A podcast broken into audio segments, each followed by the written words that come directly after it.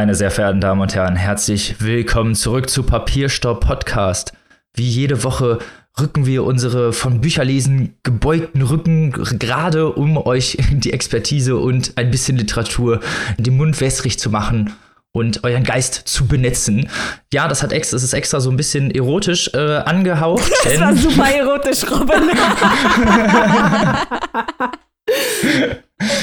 Denn äh, wie ihr vielleicht schon gehört habt, ist, hat OnlyFans jetzt seinen äh, pornografischen Content gebannt, aber bei uns hinter der Paywall findet ihr natürlich immer noch weiterhin den erotischen Content, den ihr so liebt.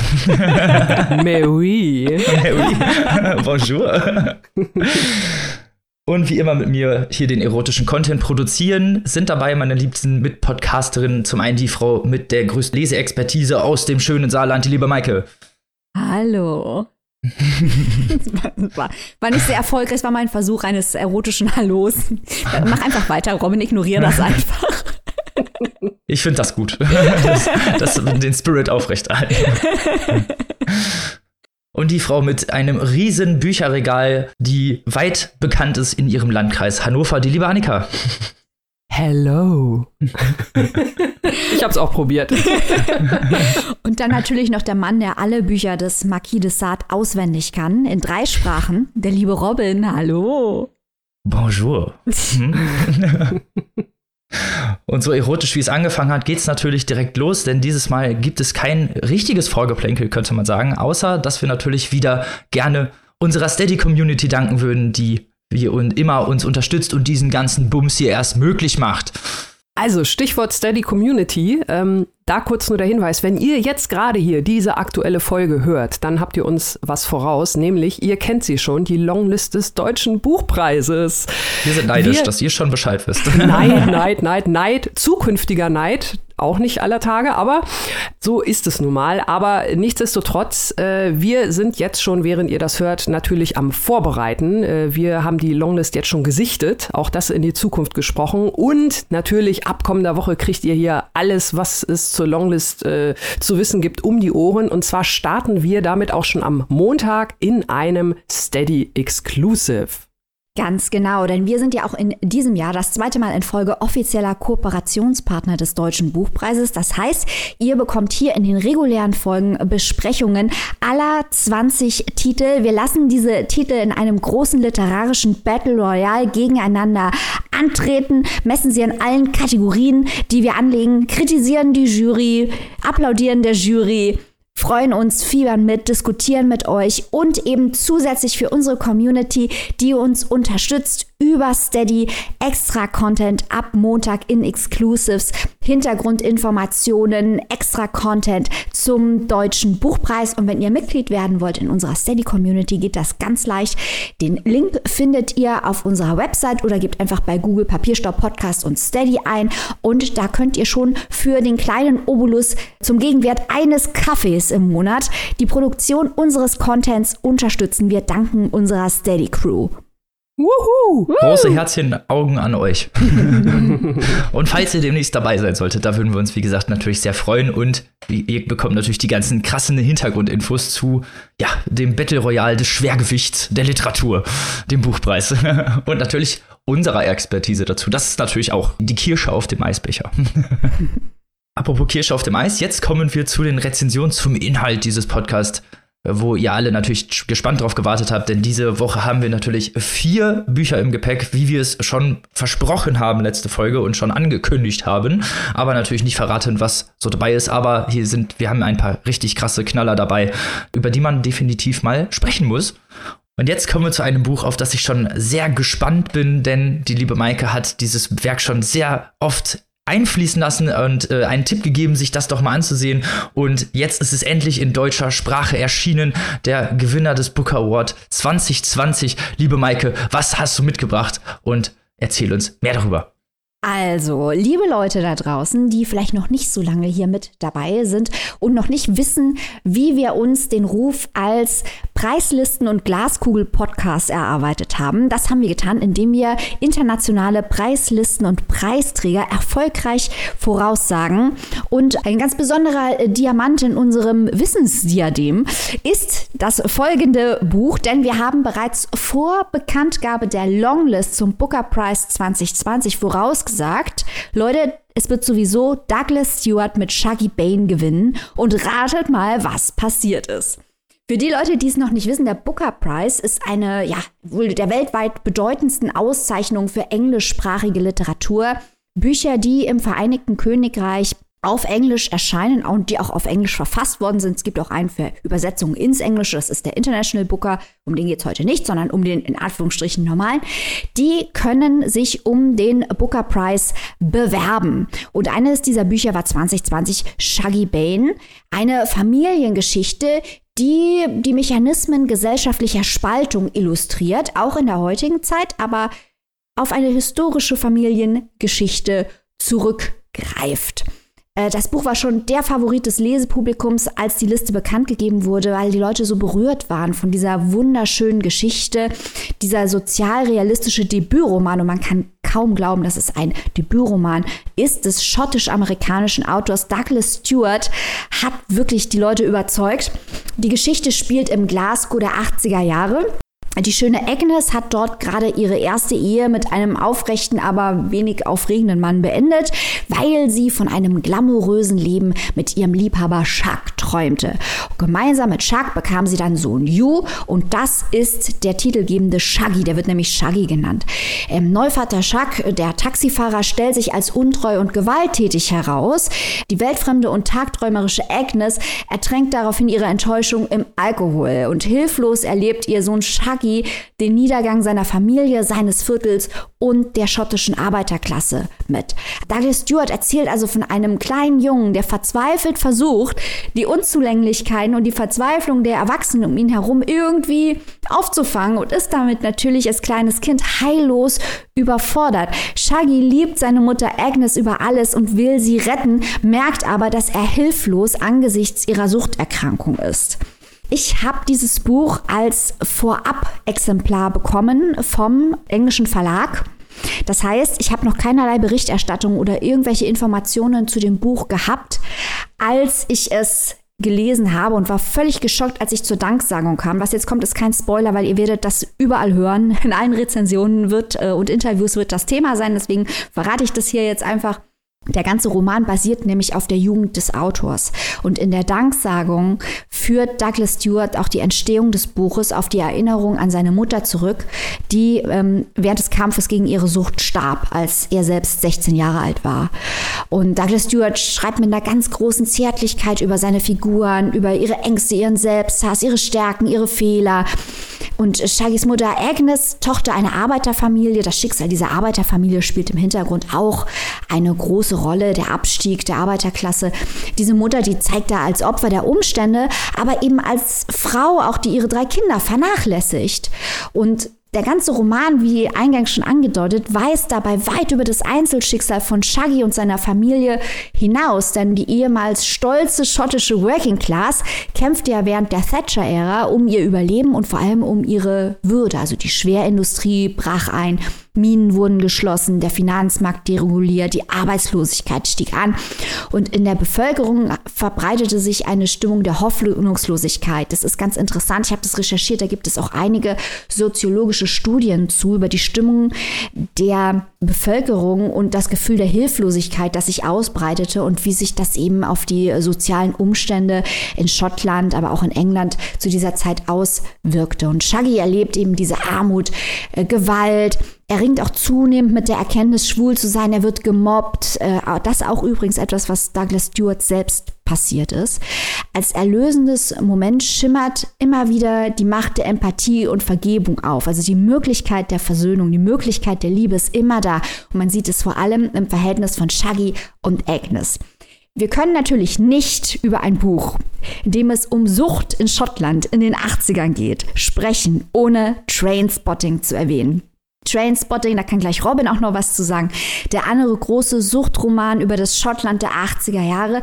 Da gibt es ganz, ganz viele Unterschiede. Im Original wird übrigens auch in Shaggy Bane viel Dialekt geschrieben. Das ist ja auch in Trainspotting der Fall. Es gibt aber ganz viele Unterschiede, was diese beiden Texte, die beide sehr politisch sind.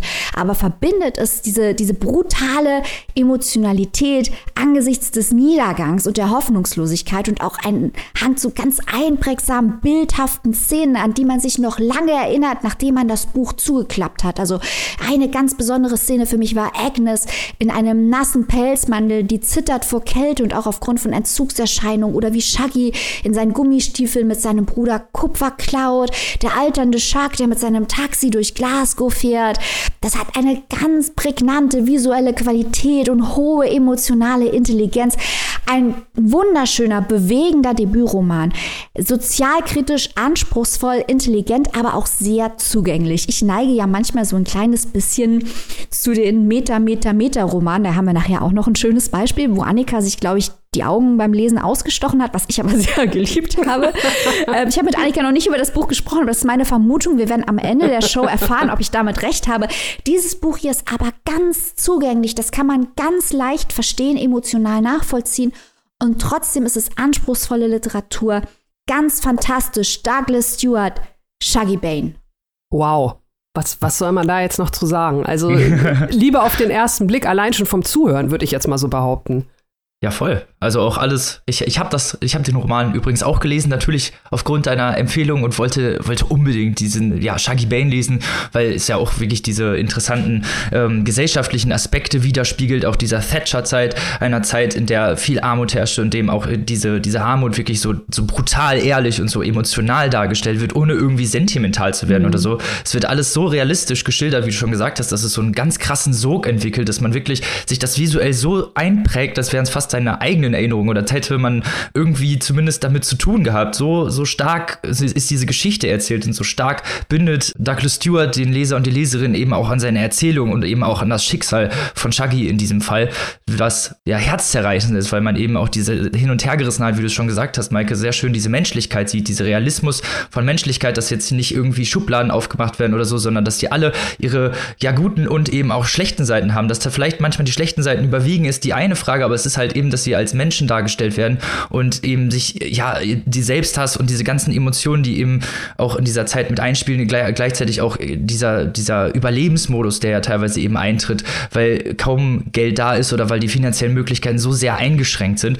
Und zum anderen, wie du es schon gesagt hattest, äh, ist das mit dem Dialekt, ist im Deutschen natürlich ein bisschen anders umgesetzt worden, aber ich fand gerade diesen Dialekt und diese Seite der schottischen äh, Bevölkerung so dargestellt sieht, äh, fand ich so eindringlich und so, ja, wirklich einnehmend und deswegen äh, finde ich, ist, dieses, ist dieser Roman einfach so ein sehr, sehr guter Beitrag dazu, eben das auch darzustellen. Und im Gegensatz, wie du schon gesagt hast, Trainspotting, um das jetzt nochmal zu erwähnen, war ja ähm, auch wirklich sehr bitter und äh, hat auch diese Abgründe gezeigt, die auch eben in Shaggy Bane präsentiert werden, aber auf eine ganz, ganz andere Art und Weise. Diese, diese Drogenabhängigen sind sich ja oft ihrer Selbstreflexion nicht wirklich bewusst oder wenn dann eigentlich nur fast als so ironischen Scherz könnte man es nennen.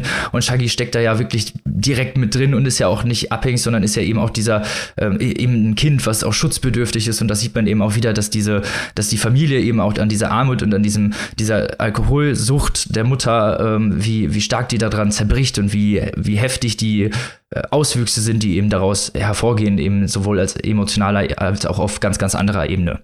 Ich glaube, das Provokante an Trainspotting war ja durch dieses Choose Life, dass dieses Buch provoziert hat, indem sie eben diese kapitalistischen Parolen in Frage gestellt hat und als Maschine gezeigt hat und sich dem durch die Drogensucht bewusst verweigert wurde in Trainspotting. Das ist ja eigentlich das ist Leben, das man sich aussuchen soll, für das man sich entscheiden soll, dass es eigentlich kein richtiges Leben ist. Das war das Provokante an Trainspotting. Und hier geht es ja eher darum, dass Shaggy ist ein Kind. Insofern kann er das alles um sich rum nicht einschätzen. Er weiß auch nur, das um sich rum sieht er als normal. Das ist sein ganzer Horizont.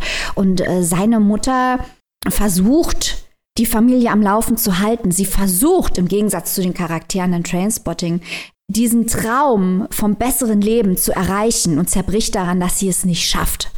Also das ist, glaube ich, der grundsätzliche Unterschied, dass die Mutter sich gegen das System eigentlich nicht auflehnt, sondern dass sie versucht, im System zu funktionieren äh, und es nicht schafft. Und als sie merkt, dass sie es nicht schafft, anfängt zu trinken. Eigentlich träumt sie ja von, von Glamour und möchte ja ihre Kinder gut behandeln und liebt ihre Kinder, während äh, die Provokation im Tra bei Trainspotting woanders liegt. Und das finde ich so spannend, dass diese beiden Bücher durch diese unterschiedlichen Anlagen sich eigentlich zu einem Bild zusammensetzen. Deswegen würde ich doch sagen, lest doch einfach Shaggy Bane und Trainspotting.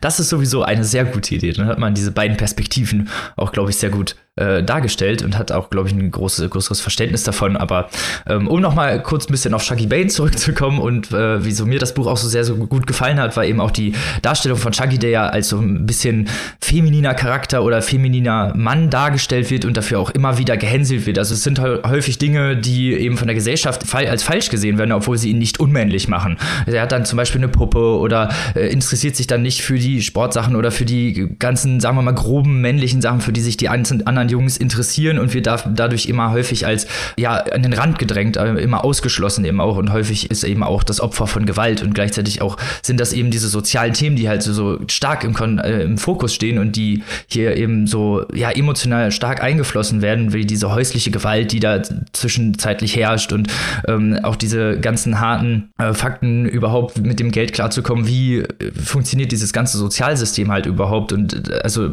mich hat das teilweise wirklich fassungslos zurückgelassen, was da äh, in diesem Buch beschrieben wurde. Und deswegen ist es, glaube ich, aber auch einfach ein sehr, sehr guter Beitrag zu diesem Diskurs oder um eben ähm, zeigt die Geschichte eben auch eine wichtige Perspektive darauf. Ich finde äh, das Wort fassungslos äh, sehr, sehr spannend, Robin, was du gerade benutzt hast in dem Zusammenhang. Also ihr habt ja diesen, diesen schönen Vergleich mit Trainspotting angestellt, die verschiedenen Perspektiven, einmal von innen und einmal von jemandem, der draußen drauf guckt, äh, wie bei Shaggy Bane. Und ähm, wir hatten ja auch gerade zum Beispiel in der letzten Woche mit äh, Yagi Yasi, da ging es ja auch um eine junge Frau, die von außen auf eine Drogensucht guckt und äh, ja so ein bisschen auch an der eigenen Hilflosigkeit scheitert mehr oder weniger. Und das, äh, denke ich mal, wird ja hier durch die Sicht eines Kindes, die ja noch, mhm. hat ja Maike auch gerade äh, gesagt, die natürlich noch ja viel weniger äh, von der Welt versteht ähm, oder der kleine Junge, der weniger von der Welt versteht als natürlich eine äh, studierte Neurowissenschaftlerin, äh, wird ja diese eigene Hilflosigkeit wahrscheinlich noch mal potenziert, vor allem wenn äh, keine erwachsene Figur da ist, die das irgendwie so ein bisschen erklären kann. Das macht einen auch wahnsinnig an dem Buch. Also ich meine das jetzt absolut positiv. Das reißt, ja, einen, reißt einen mit, weil man bekommt nicht den Eindruck, finde ich, dass Agnes ihre Kinder egal sind. Das nicht. Aber dadurch, dass sie eben suchtkrank ist, ähm, enttäuscht sie ihre Kinder und äh, mhm. vernachlässigt ihre Kinder. Und das macht einen irre zu sehen, wie Shaggy bis zum Ende ihr loyal ist, versucht ihr zu helfen, sie nicht verlässt, an sie glaubt, sie auch bewundert für ihre positiven Seiten, ähm, aber sie ihn immer wieder enttäuscht und man möchte Agnes rütteln und sagen, bitte krieg doch dein Leben auf die Reihe. Und das, äh, dieser Konflikt, gerade wie du das beschrieben hast, Annika, diese, diese Suchterkrankung und die Hilflosigkeit eines Kindes, das ja auch noch mhm. in vollem Maße abhängig ist von der suchtkranken Person. Das ist wirklich sehr beklemmend. Und wenn man dann noch drüber nachdenkt, dass das Douglas Stewart natürlich nicht eins zu eins, aber dass das eine Verarbeitung seiner Kindheit ist, dass es Douglas Stewart auf die eine oder andere Weise passiert ist, das ist schon sehr beklemmend. Aber es ist großartig geschrieben und die Leute sollen sich bitte von diesen harten Themen nicht abschrecken lassen, weil Douglas Stewart selbst hat auch gesagt, für ihn ist dieses Buch ein Liebesroman. Und ich verstehe, wie er das so sehen kann, weil es auch eine Liebeserklärung an die Mutter ist. Die Mutter ist gescheitert, aber Shaggy liebt sie trotzdem. Und das ist auch sehr bewegend und zeigt auch, wie viel Kraft hinter der Liebe stecken kann, auch wenn so etwas passiert. Also ich finde, die wichtigsten Hinweise habt ihr schon gegeben. Gerade man hat ja nun durchaus mitbekommen, dass es äh, jetzt kein äh, super spaßiges Jubelbuch ist, sondern in die Tiefe geht, dass es melancholisch ist, dass es natürlich harte Themen ähm, anspricht und vielleicht auch die ein oder andere Träne verdrückt wird, gerade weil es so nahe geht. Aber das fand ich halt wichtig, dass es nicht in irgendeine Klischeefalle tappt, sondern nach wie vor auch dabei anspruchsvoll bleibt. Und das ist doch auch schön, mal so eine Art von Buch zu haben. Auf jeden Fall. Wir empfehlen, ich glaube, wir haben es in den letzten, im letzten Jahr, muss man ja jetzt schon sagen, erst so um die 400 Mal ganz subtil angedeutet, dass wir Douglas Stewart Shaggy Bane empfehlen, übersetzt aus dem Englischen von Sophie Zeitz und erschienen bei unserem guten Freund von Hansa. Dort kostet das Hardcover 26 Euronen. Das ist übrigens sehr schön gestaltet. äh, und das E-Book 1999. Da solltet ihr auf jeden Fall loslaufen und euch diesen tollen Roman besorgen. Aber nicht, bevor wir weitergehen und mit den nächsten Büchern weiterziehen hier in der Charade, äh, in der Parade der Literatur. Und jetzt geht es nach Harlem. Ja. Ich bin schon sehr gespannt, was jetzt äh, die Annika erzählt über Gangster und Polizei und und allem, was ganz, dazu den ganz normalen Alltag in New York. also wir kommen hier wirklich von einem Schwergewicht zum nächsten, äh, literarisch gesehen natürlich. Colson Whitehead, Harlem Shuffle habe ich jetzt äh, mit dabei. Und falls uns irgendjemand zuhört, der nicht weiß, wer Colson Whitehead ist, was ich mir ehrlich gesagt überhaupt nicht Schämt vorstellen euch. kann, also äh, eigentlich nicht machbar. Aber ich frische gerne auf, äh, falls, da habt ihr bei uns falls in den Folgen aber nicht gut aufgepasst. Also ich äh, stehe hier gerne nochmal mit einer kleinen Erinnerungsstütze zur Verfügung. Colson Whitehead, das kann man, glaube ich, mit Fug und Recht sagen, einer der wichtigsten US-amerikanischen Literaten der Gegenwart. Ihm ist ein Kunststück geglückt, was äh, erst drei Schriftstellern überhaupt geglückt ist in der hundertjährigen Geschichte des Pulitzer-Preises. Er hat ihn nämlich schon zweimal gewonnen. Das erste Mal 2016 für seinen Roman The Underground Railroad und dann ein paar Jahre später 2020 für The Nickel Boys. Und als wäre das nicht schon genug, also er hat noch zig andere Preise gewonnen, aber er ist nicht nur ganz vorne mit dabei, wenn es um Preise geht, sondern er wird auch breit, breit, breit gelesen. Also er war zum Beispiel auch, äh, sein Buch The Underground Railroad war auch dabei bei Oprah Winfrey's Book Club eine Selection. Eins der Lieblingsbücher von Barack Obama. Also Colson Whitehead spricht nicht nur die Preisjurys an, sondern LeserInnen von überall her. Und jetzt hat er also mit Harlem Shuffle einen neuen Roman vorgelegt. Und was soll ich sagen? Wir waren natürlich hier in der Redaktionsplanung, als wir was gesehen haben, was Neues von Colson Whitehead. Das war echt so ein No-Brainer. Wir mussten uns eigentlich so ein bisschen schon fast darum prügeln, wer den hier vorstellt. Hinter den Kulissen. Aber wie gesagt, wir haben ja heute, das seht ihr ja, äh, ein Schwergewicht nach dem nächsten der Sendung. Von daher haben wir das alles, wie es unsere Art ist, natürlich friedlich aufgeteilt. Ja, ja. Nicht ganz so. Annika, deine Methoden willst du hier nicht enthüllen, gell? Psch, psch, psch, psch. Vielleicht mal irgendwann in einem Exclusive. Mal gucken. also nicht, nicht ganz so friedlich äh, wie hier im Papierstau-Podcast geht es in dem Buch zu. Robin hat es ja gerade schon so ein bisschen angekündigt. Ähm, wir reisen erstmal zurück in die Vergangenheit und zwar in die späten 50er, frühen 60er Jahre des vergangenen Jahrhunderts. Der Roman ist grob in drei Teile unterteilt, die in drei verschiedenen Jahren hintereinander weg spielen. Wir steigen ein im Jahr 1959 und unser Protagonist ist Ray Carney. Ray Carney, ja, lebt in Harlem, ist dort ansässig, ist nicht nur mit seiner Familie dort, sondern auch beruflich verwurzelt. Also alle Charaktere spielen, bis auf so ein paar Randfiguren oder Nebenfiguren, sagen wir mal so, äh, spielen in Harlem eine große Rolle. Also es ist hier wirklich ein Roman, wo eigentlich der Stadtteil, der New Yorker Stadtteil, in dem halt überwiegend schwarze Menschen leben, ist eigentlich auch so, so eine Art Hauptprotagonist, kann man schon durchaus sagen. Also es hat sehr viel Ortsflair, da komme ich gleich nochmal drauf zu sprechen.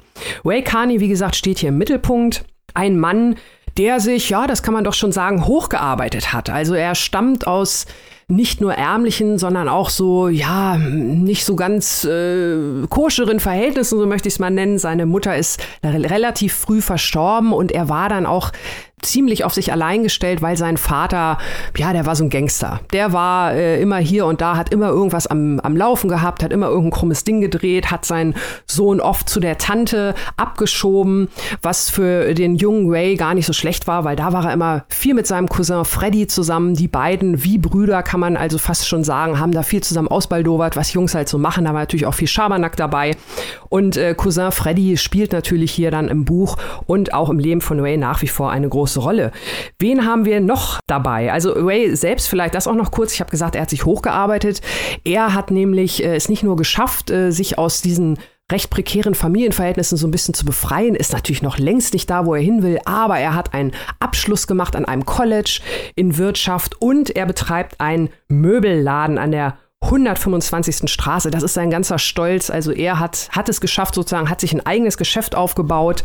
Ja, das ist auf jeden Fall für ihn, gerade vor dem Hintergrund seiner Herkunft, ist das wirklich schon eine große Sache. Nicht ganz so groß wird die Sache allerdings von seinen Schwiegereltern betrachtet. Ähm, seine Frau Elizabeth nämlich, die stammt aus so einer, ja, kann man sagen, aus einer besseren Familie. Und äh, der Vater, also sein Ways Schwiegervater, hätte sich durchaus auch eine entsprechend bessere Partie gewünscht für seine Tochter. Entsprechend ist das Verhältnis auch, ja, so ein bisschen kühl. Da wird hier und da mal eine Spitze fallen gelassen. Ne? Ach, kleine Wohnung und wo wohnt ihr denn hier und überhaupt und so. Der Vater, der äh, ist in etwas elitäreren Zirkeln unterwegs, in, trifft sich da mit seinen äh, Kollegen. Kollegen, das muss ich glaube ich nicht gendern an der Stelle, im Club Dumas, das ist äh, ja so ein, so ein äh, bessere Herrenclub äh, für die schwarze feine Gesellschaft in Harlem.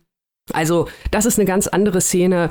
Ray hat Ambitionen, möchte noch mehr, wird aber auch immer so ein bisschen an seine Wurzeln erinnert. So ganz kommt er da nämlich doch nicht von los. Er hat zwar seinen Möbelladen, aber nebenbei immer mal so eine kleine Hehlerei am Laufen. Also wenn dann der berühmte Fernseher, war ja damals gerade im Aufkommen, oder ein Radio mal vom LKW fällt, dann äh, gibt's immer Leute, die das mal zu Ray bringen und Ray kennt dann auch so Leute, die das irgendwie weiterverkaufen. Also er ist zwar im Großen und Ganzen ein rechtschaffener Mensch und das ist auch sein großes Ziel, aber um über die Runden zu kommen, muss dann halt ab und zu mal doch so eine kleine Gaunerei, so möchte ich es mal hier nennen, muss dann halt doch irgendwann sein. Und wer ihn da auch immer so ein bisschen mit reinzieht, beziehungsweise wer ihn in die etwas größere Gaunerei reinzieht, äh, die den Inhalt des ersten Teils des Buches ausmacht, ist halt sein Cousin Freddy. Der kommt eines Tages an und äh, weiß also von einem geplanten Raubüberfall zu berichten, bei dem es richtig fette Beute gibt. Und äh, Ray möchte eigentlich gar nicht so gerne mitmachen, weil er halt versucht, wenn dann nur so ein bisschen am Rande und möglichst unauffällig unterm Radar. Aber äh, Cousin Freddy quatscht ihn da rein, äh, unbedachterweise, äh, und Ray muss dann mitmachen, ob er will oder nicht, weil Cousin Freddy da halt einfach äh, den anderen Kollegen an dem Raubzug äh, zu viel versprochen hat, als dass er es halten könnte. Ray ist also wieder in dieser Szene tiefer drin, als er es jemals wollte, lernt da auch verschiedene Typen kennen. Einer, vor allem ein sehr interessanter Charakter, ist der Gangster Pepper, den er halt bei diesem Raubzug äh, kennenlernt. So kann man das, glaube ich, ganz gut sagen. Und der ihm dann auch über die Jahre hinweg, ja, so als Kollege, so kann man das, glaube ich, ganz gut äh, formulieren, erhalten bleibt, weil äh, dieser erste Raubzug und die Folgen daraus, die bilden halt den ersten Teil des Buches. Es geht dann weiter im zweiten Teil im Jahr 1961 und im dritten Teil 1964. Inhaltlich möchte ich da jetzt gar nicht so weit drauf eingehen. Die Geschichte wird halt fortgesetzt. Ray versucht, mit seinen Mitteln weiter aufzusteigen in der Gesellschaft. Das schafft er auch gewissermaßen, aber diese Verstrickungen aus diesem Raub und seiner Hehlerei, die kommen irgendwie auf verschlungenen Faden immer wieder mit ihm zurück, da, auf ihn zurück. Da ist Harlem dann halt auch so ein kleiner Mikrokosmos, wo jeder jeden kennt. Und äh, wenn man da erstmal so etwas größer drin ist in dieser Struktur und mit dem einen oder anderen Gangster Kontakt geschlossen hat, dann äh, kommen natürlich auch so Dinge wie Schutzgeldzahlungen, dann wird die Polizei aufmerksam, dann muss man hier einen Umschlag und da einen Umschlag. Und das ist also der Fortgang der Geschichte, ohne da jetzt auf Details einzugehen, wie Ray also versucht, sich über Wasser zu halten, seiner Familie ein tolles Leben zu ermöglichen, weiter aufzusteigen und diesen Gangsterkram irgendwie dann doch äh, vielleicht mal hinter sich zu lassen. Das im äh, groben und ganzen äh, der Inhalt des Buches. Wir haben hier natürlich einige interessante Themen, die hier ähm, angeschnitten werden. Auch wenn das Buch vor einiger Zeit spielt, sind es Themen, die erschreckenderweise äh, bis in die Gegenwart reichen und hier teilweise auch genauso wiedergespiegelt werden. Da ist zum Beispiel, oder was heißt zum Beispiel, das offensichtlichste Thema natürlich Rassismus. Ähm, das wird hier natürlich dargestellt äh, an der Struktur Harlem selbst überhaupt, wie die sich verändert, wenn auf einmal ein weißer Mensch äh, auftaucht, wie Ray selbst auch von seinen Kolleginnen im Möbelbusiness redet. Äh, wo dürfen schwarze Menschen einkaufen, wo dürfen sie nicht einkaufen, wo werden sie bedient, wo werden sie nicht nicht bedient. Also diese kleinen Alltagsrassismen, sage ich mal so. Und äh, zum anderen natürlich auch die ganz großen Auswirkungen, die wir auch ähm, Jahre, Jahrzehnte später leider immer wieder erleben. Äh, damals ist es im Kapitel über das Jahr 1964 sind es die Harlem Riots. Da wurde ein 15-jähriger Junge James Powell von einem äh, Polizisten getötet, weil er angeblich ein Messer gezogen hat. Kann man natürlich als äh, Blaupause nehmen auf ähnliche Fälle, die bis in die Jetztzeit reichen. Und schon dieser Fall damals 1964, da sagt Ray, dass sowas überhaupt immer noch passiert, weil es folgen dann Unruhen, Ausschreitungen. Das Ganze wird also politisch hochgekocht. Und wie gesagt, Ray sagt, muss das immer noch sein heute? Und ja, dann kann man natürlich verweisen, zum Beispiel auf Rodney King, George Floyd, also die ganzen Namen Black Lives Matter. Das Problem ist bis heute nicht gelöst. Das Vorgehen geht immer weiter. Das wird hier also sehr schön gespiegelt, wie sich dieses Thema fortsetzt. Ähnlich ähm, ein zweites Thema, äh, was ich hier sehr spannend fand, ähm, ist die Gentrifizierung, die hier auch am Beispiel von New York dargestellt wird. Also auch in Harlem verändert sich das Stadtbild. Auch das wird damals schon als bedrohlich wahrgenommen. Das gehört hier nicht so richtig hin. Da sind verschiedene Dinge. Colson Whitehead geht aber seiner Erzählung noch weiter in die Vergangenheit. Das fand ich auch sehr interessant. Er berichtet von der Entstehung des Central Parks zum Beispiel, auf dem der vorher das Gelände auch relativ, äh, oder was heißt relativ, das Gelände, auf dem der Central Park entstand, war vorher auch besiedelt. Und zwar von dem sogenannten Seneca Village, in dem vorrangig schwarze Menschen gelebt haben. So ein paar Einwanderinnen aus Irland und Deutschland waren auch dabei. Und die mussten dann also alle umsiedeln. Das wurde platt gemacht, damit dieser Park dort gebaut werden konnte. Und ähm, diese Siedlung war aber damals wird schon auch eine recht Wohlhabende. Es haben Funde gezeigt, dass Porzellan, was damals 1890 irgendwas relativ selten war, dass das dort relativ häufig gefunden wurde.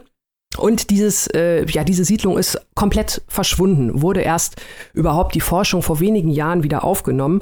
Oder gegen Ende des Buches auch der Ausblick, dass Downtown, wo Ray ab und zu mal hingeht, um da seine Geschäfte zu machen, um die Hehlerware weiterzugeben, dass sich auch da einiges tut im Hinblick auf den Bau des damaligen World Trade Centers. Wurde da ja auch, ja, mehr oder weniger so ein ganzes Viertel platt gestampft, um halt Platz für diesen Bau zu machen.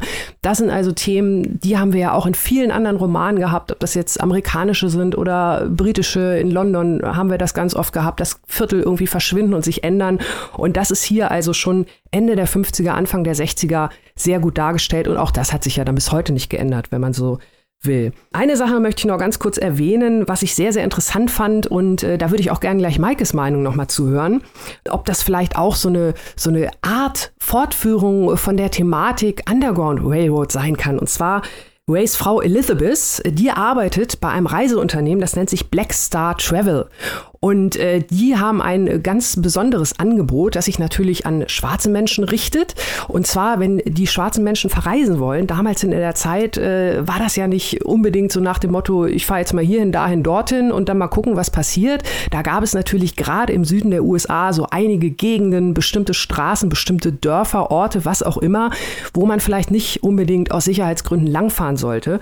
Und ähm, dieses Reisebüro, dieser Reiseanbieter, die stellen also Reisen zusammen, um, äh, möglichst sichere Reisewege ähm, für schwarze Menschen, Hotels, in denen sie willkommen sind, Läden, in denen sie einkaufen können und halt die richtige Route, um nicht irgendwie von so einem wilden Mob oder Ku Klux Klan Leuten irgendwie gelyncht zu werden. Und äh, ja, das fand ich so ist ja auch so eine Art nicht Underground Railroad, sondern vielleicht irgendwie Overground äh, Journey oder was auch immer. Das fand ich also auch noch sehr interessant. Also ihr seht durchaus spannende Aspekte an dem Buch und jetzt kommt das Aber. Und ich weiß ehrlich gesagt überhaupt nicht, wie ich das ausdrücken soll, vor allem nachdem ich so viel jetzt schnell erzählt habe. Aber ich muss trotzdem sagen, ähm, das Lesen an sich hat sich doch ziemlich gezogen. Ich äh, fand das Buch streckenweise fast schon ein wenig langweilig. Und das tut mir wirklich in der Seele weh, weil ähm, ich habe durchaus Harlem gespürt, ich habe Harlem geatmet, aber die Geschichte selbst, also jetzt abgesehen von diesen Themen, die ich hier rausgearbeitet habe, die Geschichte selbst, die plätschert doch sehr, sehr, sehr, sehr, sehr dahin.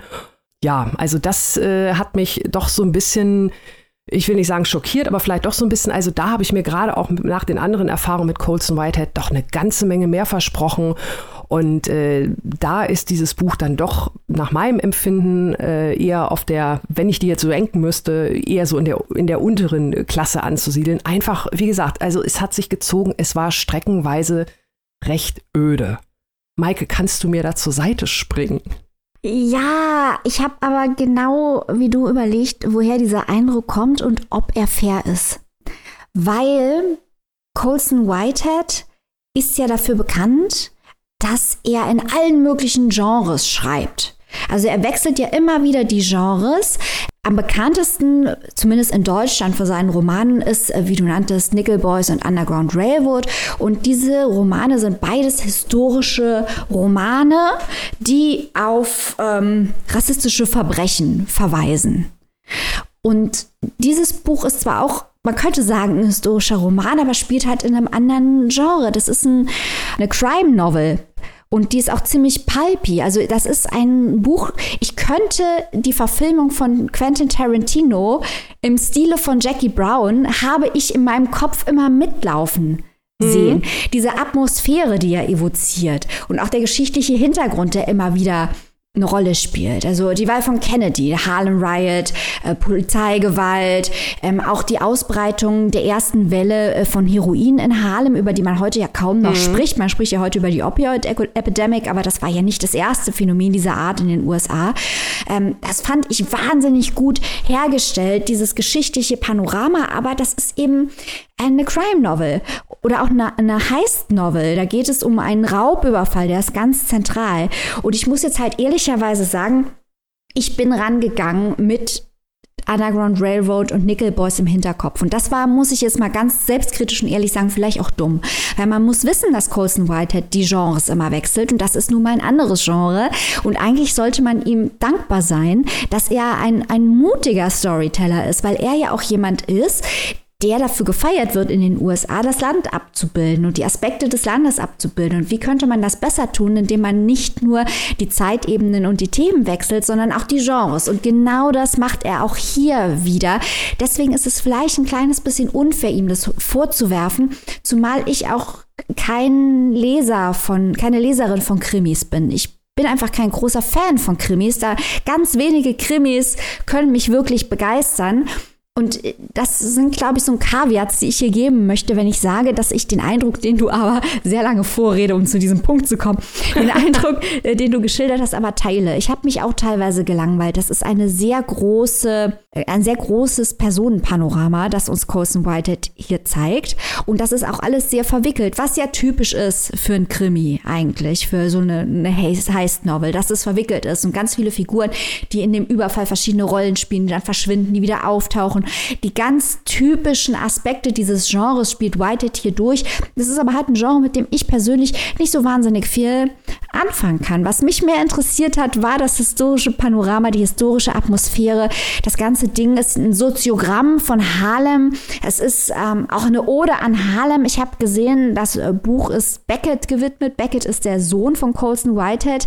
Ich könnte mir also auch vorstellen, dass er das vielleicht auch geschrieben hat, um äh, diese Geschichte, diesen Teil von Harlem äh, seinem Sohn vor Augen zu führen. Ich weiß auch nicht, wie diese Geschichte mit der Familiengeschichte oder dieses Viertel mit der Familiengeschichte von Colson Whitehead zusammenhängt. Das wäre ja wiederum die Generation von Colson Whiteheads Eltern, um die es hier geht.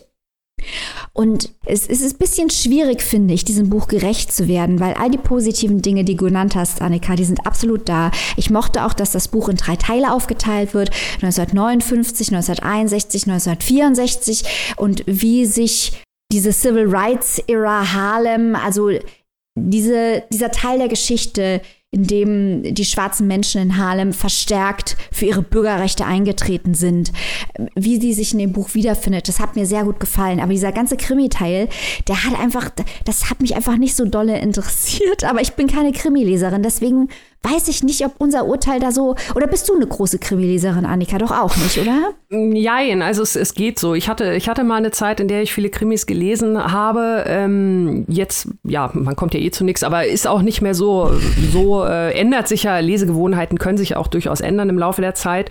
Aber ähm, also ich stimme dir da voll und ganz zu. Ich muss allerdings sagen, dass es für mich auch als Krimi nicht richtig funktioniert, einfach weil es dann auch nicht so richtig genug Wumms hat. Also mhm. dieser dieser Heist und auch äh, die, die, sag ich mal, ähm, die Krimi-Fälle oder, oder die, also jedes Kapitel hat ja so einen so ein Main-Plot, äh, ja. den es irgendwie aufzulösen geht.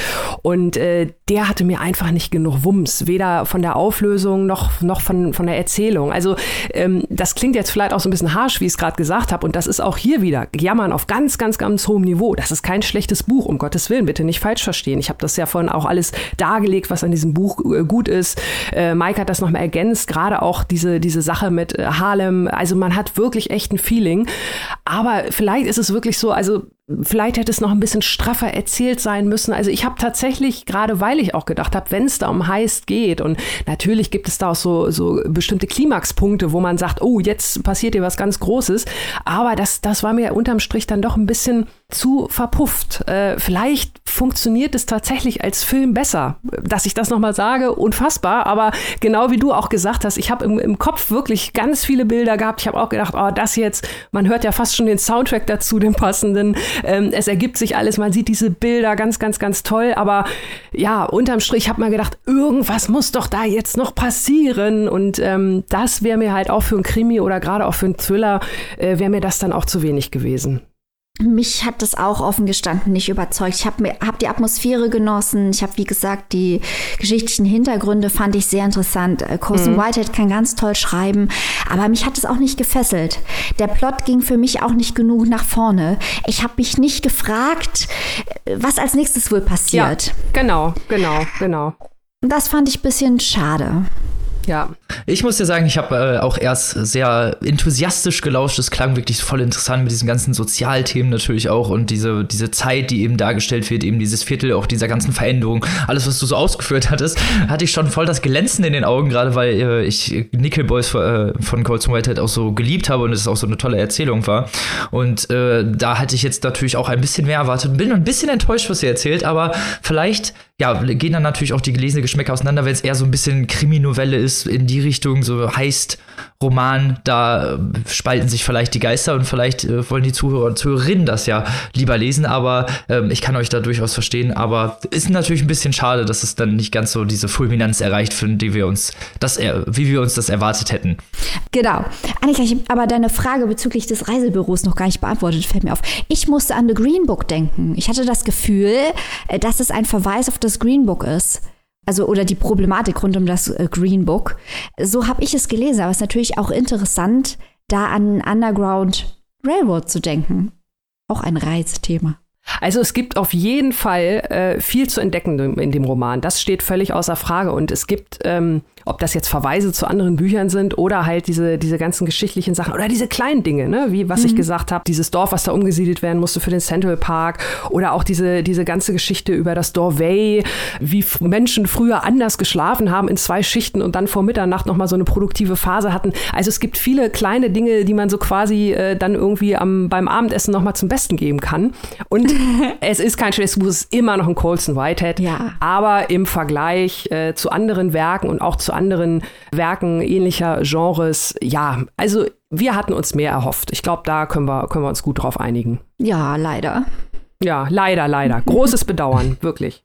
Na gut, schade. Aber wenn die Zuhörer oder Zuhörerinnen das interessant fanden und vielleicht diesen Aspekt ja äh, mehr schätzen, als wir das tun, für wie viel und wo kann man sich das denn wählen wir Annika. Ja, Colson Whitehead Harlem Shuffle ist ebenfalls im Hansa Verlag erschienen, wurde übersetzt von Nikolaus Stingel. Den hat man neulich auch erst hier, Daddy Emma Klein, und hat auch schon andere von Colson Whitehead übersetzt. Wirklich schön stimmig. Hardcover 25 Euro und das E-Book erhaltet ihr für 18,99. Das klingt doch fair. So, jetzt kommen wir zum dritten Buch in der Quadrologie des heutigen, der heutigen Folge. Und zwar darf ich jetzt über eine Autorin und ein Buch reden, auf das wir uns schon sehr gefreut haben und auf, auf das ich mich natürlich sehr gefreut hatte. Es geht um 2001 von Angela Lehner. Wir hatten zum einen Vater Unser im Programm und hatten das äh, ja sehr abgefeiert, damals ihren Debütroman und hatten Angela damals auch im Interview, was äh, doch sehr unterhaltsam war und in der sie sehr lustige Trivia-Infos noch gegeben hat zusätzlich dazu. Und deswegen waren wir, waren wir natürlich super gespannt auf diesen Roman, auf den Nachfolgeroman sozusagen und wo Vater Unser in einer psychiatrischen Anstalt gespielt hat, spielt 2001 in Tal, einem österreichischen Dorf, könnte man sagen, einem Dorf, das äh, an den Bergen liegt, äh, touristisch besiedelt ist und über das sich die Protagonistin auch immer wieder beschwert. Es spielt, wie gesagt, im Jahr 2001 und spielt so vom Januar bis in den September rein. Die Protagonistin ist Julia Hofer. Sie lebt mit ihrem Bruder Michael zusammen und äh, ist im letzten Jahr der Hauptschule. Sie bezeichnet sich selber und ihre ganze Gruppe und ihre Crew, wie sie sich selber nennt, als Restmüll, die in, selbst in diesem Hauptschulsystem sogar noch an den Rand fallen, unten durchfallen und so als der letzte Rest noch irgendwie in die Arbeitswelt entlassen werden. Und das ist auch so ein bisschen das, was das Schulsystem den immer so ein bisschen oktroyiert oder ihnen eben ein bisschen aufzeigt, so dass äh, Julia eben auch nicht wirklich interessiert ist an der Schule und die Lehrer ihr immer wieder sagen, suggestieren, dass sie sonst ähm, auch gar keine Chance mehr haben wird in der Zukunft. Julia weiß noch gar nicht wirklich, ob sie ihren Abschluss schafft es ist, wie gesagt, das letzte Jahr und äh, der Klassenvorstand, der Klassenlehrer, Herr Brandstetter, hat eine ganz tolle Idee für das neue Halbjahr und zwar, dass äh, ganze Klausuren abgeschafft werden und das ganze Halbjahr nur ein Experiment stattfinden soll, in dem die Schüler und Schülerinnen per Zufallssystem eine wichtige Persönlichkeit darstellen sollen und eben diese Position einnehmen sollen von diesen Personen, häufig politischer Natur. Natürlich eben, weil es um dann Geschichte geht. Darunter sind zum Beispiel dann Gerhard Schröder oder George W. Bush, also wichtige politische Leute der damaligen Zeit, auch teilweise eben Politiker der FPÖ oder der eigenen österreichischen politischen Landschaft. Und zusätzlich dazu gibt es noch die Presse und einen Augenzeugen, die das Ganze immer zusätzlich kommentieren. Und das ist auch so ein bisschen der Fokus der Geschichte oder der eine Fokus der Geschichte, eben dieses Experiment, in dem sich die Schüler irgendwann auch richtig reinsteigen, in dem es fast Feen gibt, in dem dann Ideale gegeneinander aufgewertet werden und auch teilweise eigentlich die eigenen Ideale gebrochen werden, weil man eben diese Position der verkörperten Personen einnehmen muss. Und das gibt ja auch immer wieder so einen humoristischen Zwiespalt, äh, nenne ich es mal. Aber da komme ich später nochmal zu. Das andere Wichtige äh, in Julias Leben ist ihre Crew, nennt sie sie, da auch äh, eben Schüler dieser Hauptschule. Das ist so die, der zweite Fokus, dass dieses Chillen als Jugendliche, wie möchten sie ihr Leben verbringen, wo möchten sie hin. Viele wollen halt eben aus diesem Dorf raus, aus diesem Tal raus und wissen gar nicht, wie sie das das anstellen sollen. Also hier eben auch wieder die Hürden, die eben diesen Schülern und Schülerinnen gestellt werden und äh, auch ja die Angst, die Zukunftsangst, wie man damit umgeht, der letzte, das letzte Jahr sozusagen, dass man noch auf dieser Schule ist. Zum anderen ist diese Geschichte so ein Abbild Österreichs, so, weil man viel von der Kultur mitbekommt, nicht nur durch die Sprache, die war teilweise so österreichisch, dass ich einige Sachen googeln musste, weil ich wirklich den Inhalt nicht mehr verstanden habe, weil ich die Wörter einfach nicht kannte. Und ähm, zusätzlich noch die Bräuche eben, dass man eben sieht, wie, wie die Bräuche in diesem Tal stattfinden, so Krampus oder solche Sachen. Also wirklich Dinge, die mir eigentlich ganz fremd sind und äh, aber nicht, äh, nicht als hätten wir als Deutsche nicht auch irgendwie komische Bräuche, Karneval. Aber äh, dieses, dieses ganze Österreichische macht hier wirklich auch einen großen Charme dieses Buches aus. Dazu kommt natürlich, dass in diesem Tal ja auch viel deutscher Tourismus oder häufig deutscher Tourismus ist und es hier so immer wieder von der Protagonistin so Spitzen gibt äh, gegen die Deutschen oder vor allem gegen den, gegen den deutschen Tourismus, die vielleicht ein bisschen ein bisschen hart sind, nenne ich mal, aber eben auch ein bisschen den Kern treffen. Und es war schon ja lustig eben das zu lesen. Und man ich fand jetzt nicht, dass man angegriffen wurde oder dass jetzt irgendwie an, an Stellen irgendwie fies wäre oder so, sondern halt einfach so sehr humoristisch eben diese, diesen Zwietracht der verschiedenen Kulturen beleuchtet. Und das fand ich einfach ähm, lustig gemacht. Zum anderen geht es natürlich hier eben äh, Coming-of-Age-Roman ganz klar äh, um Drang nach Anerkennung, äh, dadurch was Wichtiges irgendwie darzustellen und auch ne, der Frage nach Geborgenheit und Liebe. Also Julia möchte natürlich ihre erste Liebe erfahren und fragt eigentlich immer so random Leute, oh, willst du mit mir gehen? Und es bandelt sich nie so wirklich was an. Also sie, sie hat theoretisch Lust auf so die erste Liebe, aber eigentlich ist ihre, ihr Spirit so beim Hip-Hop äh, und sie zitiert auch immer wieder Hip-Hop-Texte und äh, in Englisch, wenn sie ein Referat halten soll, singt sie dann einfach ein Rap-Lied von NWA nach oder Tupac und ähm, lebt auch diesen ganzen Lifestyle richtig krass, möchte eigentlich auch selber mal Rapperin werden und äh, es kommt noch irgendwann zu einem Konzert, wo sie einem berühmten ähm, Hip-Hop-Musiker ihre Texte vortragen kann. Ob das Ganze was wird, erzähle ich natürlich an dieser Stelle nicht. Aber ich habe mich äh, an vielen Stellen wirklich gut unterhalten gefühlt. Natürlich spielen auch soziale Themen eine große Rolle, eben wie ich vorhin schon gesagt hatte, der Klassismus. Das ist nicht nur das Schulsystem, das eben suggeriert wird, dass sie eigentlich mit diesem Abschluss kaum was machen können oder dass eben eigentlich immer so der Weitergang in die höhere Bildungsoption immer als der einzige Weg gesehen wird, überhaupt in der Gesellschaft was darzustellen und das ist, äh, spielt hier häufig eine äh, Rolle. Und zum anderen auch die eben finanzielle finanziellen Möglichkeiten, die da teilweise herrschen. Julia ist eben nicht reich, kann sich teilweise auch keine Ausflüge leisten, als es dann so in äh, Berufsschulvorbereitung oder in Berufsvorbereitung gehen soll, wo ein Ausflug gemacht wird, kann sie nicht mitfahren und kann auch an diesen ähm, ja, Aktivitäten nicht teilnehmen. Was ja auch eben äh, klar wird oder was hier immer wieder noch eine häufige Rolle spielt, ist so dieser Rechtsruck oder dieses leichte nationalistische, was eben äh, immer wieder so zwischendrin schwebt, dass eben diese Gesellschaft äh, teilweise auch eben durch die Politik und eben auch durch diesen ganzen Diskurs so geprägt ist und wie eben diese Prägung auch in der Gesellschaft ähm, Auswüchse findet und dann ist auch äh, ja zu gewalttätigen Ausschreitungen kommt und man eben auch diese, diese Jugend durch diese Augen eben äh, sieht, wie, wie stark das eben alle beeinflusst und wie eben auch diese ganze Frage nach Identität eine sehr, sehr große Rolle hier spielt. Zum anderen ähm, ist das hier sehr politisch unkorrekt, nicht sein formal. Die ganze Sprache ist super äh, politisch unkorrekt. Es werden ständig eben Schimpfwörter benutzt, die man eben in, in heutiger Perspektive gar nicht mehr benutzen würde. Es spiegelt aber eben auch diese Jugend der damaligen Zeit wieder, dieses ja ein bisschen ignorante, teilweise auch naive, so dieser Figur, die ein bisschen blind auch durch ihr Leben läuft, die eigentlich auch gar nicht merkt, wie in was für, in, in, ja, in was sie für Verderben rennt oder teilweise auch diese Träumereien, die sie hat, dass sie berühmte Rapperin wird, obwohl sie noch nie wirklich eine Zeile zu Papier gebracht hat und ähm, ihre Texte auch nicht wirklich die Wurst vom Teller ziehen, also jetzt auch nicht das Genie vom Genie ist und äh, mit diesen Träumereien, wie sie damit umgeht und wie eben dieses ganze, diese ganzen Zukunftsideen ähm, die Protagonistin und beeinflussen und eben auch alle anderen beeinflussen diese Jugend, das letzte Aufbäumen der Jugend und eben auch teilweise das zu Zerbrechen von Freundschaften hier eine ganz, ganz große Rolle spielen.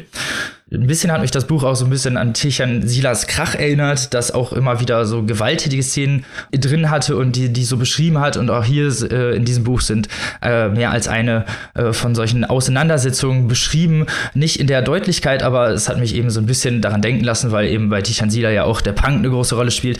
Hier ist es eben der Hip-Hop der eine sehr große Rolle spielt und auch ähm, diese ja, Abgeschiedenheit der Jugendlichen wird hier sehr gut dargestellt, weil sie eben fast nie einen Platz haben, in dem sie bleiben dürfen, nie wo gesagt wird, okay, ihr seid willkommen oder so. Und als sie dann wirklich ihre Gefugium finden, das miteinander oder gegen andere Gruppen auch noch verteidigen müssen, weil es gar keine Plätze eigentlich für die Jugendlichen gibt. Und das ist auch eben was, was, was ja eben auch noch heute äh, tagesaktuell ist. Und das, äh, ja, also ich kenne das aus meiner eigenen Jugend, sage ich einfach mal, dass man nicht wirklich irgendwo sitzen konnte oder wie die Autorin das auch sehr schön sagt, niemand wollte einen irgendwo haben und einen Platz zu finden, wo man trinken konnte, war noch schwieriger. Und das äh, eben auch so diese ja ersten Gehversuche ins Erwachsenenwerden eben auch mit der Liebe und mit ähm, Herd, also mit mit Themen mit Alkohol und diese ganzen Partygeschichten und wie man sich als Freundesgruppe gegen andere distanziert und abgrenzt ist ja auch eine sehr es ist, spielt eine sehr große Rolle und es war alles in so einem sehr lakonischen Ton eingefasst Julia. Die die äh, oder die Sprache ist sehr fluent alles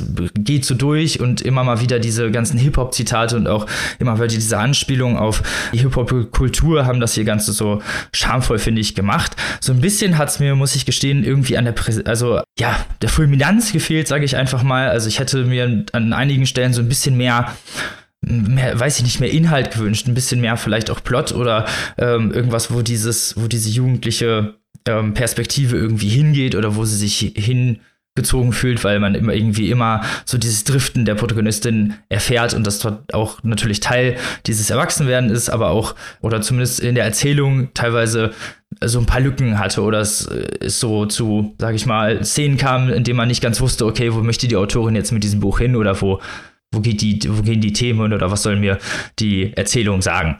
Ich bin aber ja nicht der Einzige, der das gelesen hat, liebe Maike. Wie empfandest du das denn? Also bevor ich deine Frage beantworte, Robin, möchte ich hier, du bist eben so einfach drüber weggegangen über dieses Angela-Lena-Interview. Ich möchte an dieser Stelle darauf hinweisen, dass dieses Angela-Lena-Interview scheiß lustig ist, wie wir Literaturwissenschaftlerinnen es formulieren, ähm, weil äh, Robin und Angela sind einfach ein dynamisches Duo, die sich gegenseitig hochpeitschen und das ist einfach ein Spektakel, liebe Freunde. Aber äh, du hast mich zum Buch gefragt. Äh, ja, also ich habe das, ich fand eigentlich das Interessante an dem Buch, dass es ein Buch ist über Zäsuren oder wie man diese verhindert. Also es hat ja ist ja kein Zufall, wenn ein Buch über das Jahr 2001 im September endet. weil wir wissen alle, was äh, im September 2001 in New York passiert ist. Und unsere Protagonistin hier steht an der Schwelle zu ihrem Schulabschluss, an der Schwelle zum Erwachsenenwerden. Und man könnte jetzt meinen, es wäre ein Coming-of-Age-Roman, aber das Besondere hieran ist eigentlich, dass die Protagonistin alles tut, um zu verhindern, dass sie erwachsen werden muss. Sie versucht, all diese Gedanken auszublenden. Äh, sie kommt aus einer armen Familie, sie kommt aus prekären Verhältnissen, sie wird vernachlässigt, sie hat offenbar auch eine Lernbehinderung. An einer Stelle beschreibt sie das auch sehr genau, warum sie Probleme hat, sich in diesem Fall auf ihr Referat, sie möchte eben ihren Akteur darstellen. Robin hat es eben beschrieben, dass sie alle prominente oder einflussreiche Persönlichkeiten darstellen sollen und sie hat große Probleme, das zu tun. Und in diesem Kontext beschreibt sie auch sehr genau, dass sie offenbar einer Form der Einschränkung beim Lernen leidet und große Probleme damit hat, aber auch keine Hilfe. Das ist offenbar auch nicht erkannt worden. Sie wird immer wieder gemaßregelt für ihr Verhalten, dass sie alles vergisst, dass sie nichts ordentlich macht. Aber es wird offenbar nicht erkannt, dass es da um ein tiefgreifenderes Problem geht und nicht um, um Unwilligkeit oder jugendlichen Übermut. Das spielt alles im Hintergrund eine große Rolle. Aber selbst ihre Freunde und Freundinnen bemerken, dass sie sich da tierisch in was reinreitet, indem sie die Schule schwänzt, nichts auf die Reihe kriegt, sich in ihren Hip-Hop-Träumen verliert und versuchen sie so ein bisschen aufs Gleis zu setzen, sie darauf hinzuweisen, dass es ja eine Welt außerhalb des Tals gibt und dass es in dieser Welt für sie auch Möglichkeiten gibt und wie sie diese Möglichkeiten erreichen könnte. Aber sie selber hat eben kein Vertrauen in ihre Fähigkeiten und geht auf diese Hilfe der Freunde wenig ein, auch viel aus Angst und versucht all diese Aspekte, also sie vergisst zum Beispiel diese Berufsmesse, auf die sie mit der Klasse fahren soll, sie hat sie komplett ausgeblendet, hat, ähm, ist ganz böse beim Gedanken, dass die Leute sie verlassen könnten, dass nicht alles beim Alten bleiben könnte, ist dieser Blase gefangen, weil sie sich eben nicht vorstellen kann, dass es für sie, die aus solchen schwierigen Verhältnissen kommt, irgendwas anderes geben könnte. Und das war für mich so ein bisschen das Hauptthema, die Zäsur, mit der das Buch ja auch geschichtlich endet ähm, und die Zäsur Zäsur, die die Hauptfigur versucht zu vermeiden. Das fand ich ganz interessant, wie Angela hier diese klassischen Motive des Coming-of-Age-Romans mit dieser Protagonistin unterläuft. Und ich fand den Ton gar nicht lakonisch. Ich finde immer bei Angela Lehner ist der Ton eigentlich der Star, weil sie so lustig ist. Angela Lehner ist einfach unglaublich lustig, hat lustige Dialoge und geht auch immer in die Vollen. Das hast du ja eben auch angesprochen, Robin, dass da Wörter vorkommen, die man anderswo nicht liest. Ähm, die Figuren sind immer ganz, ganz quirky. Und das macht viel Spaß, vor allem weil sie, wie eben auch in Vater Unser, was ja ein Psychiatrieroman war, sehr ernste Themen, auch die geschichtlichen Themen, äh, die da eine Rolle spielen, äh, die Mentalität in Österreich, die sie kritisiert, ähm, das diesem leichten, teilweise auch sehr bösen, aber immer sehr humorvollen Ton entgegenstellt. Und diese, dieser Gegensatz ist eigentlich das Besondere, finde ich, an Angela Lehner. Aber um jetzt vielleicht doch mal irgendwann deine Frage zu beantworten, Robin.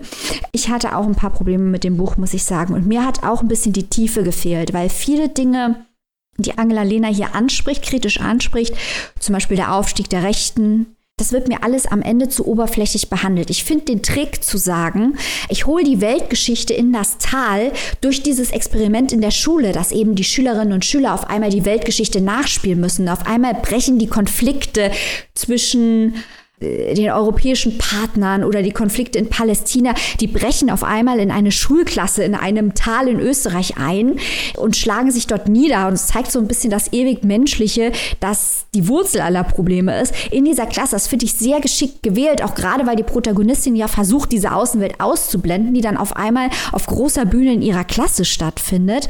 Aber das Niveau, auf dem dann die Probleme, die da Einzug halten, diskutiert wird, das war mir teilweise auch ein bisschen zu wohlfeil. Da war für mich am Ende dann auch nicht genug da. Dafür fand ich das Ende sehr stark. Also Angela Lena immer noch voll spitze, aber ich finde, sie bleibt hier ein kleines bisschen unter ihren Möglichkeiten.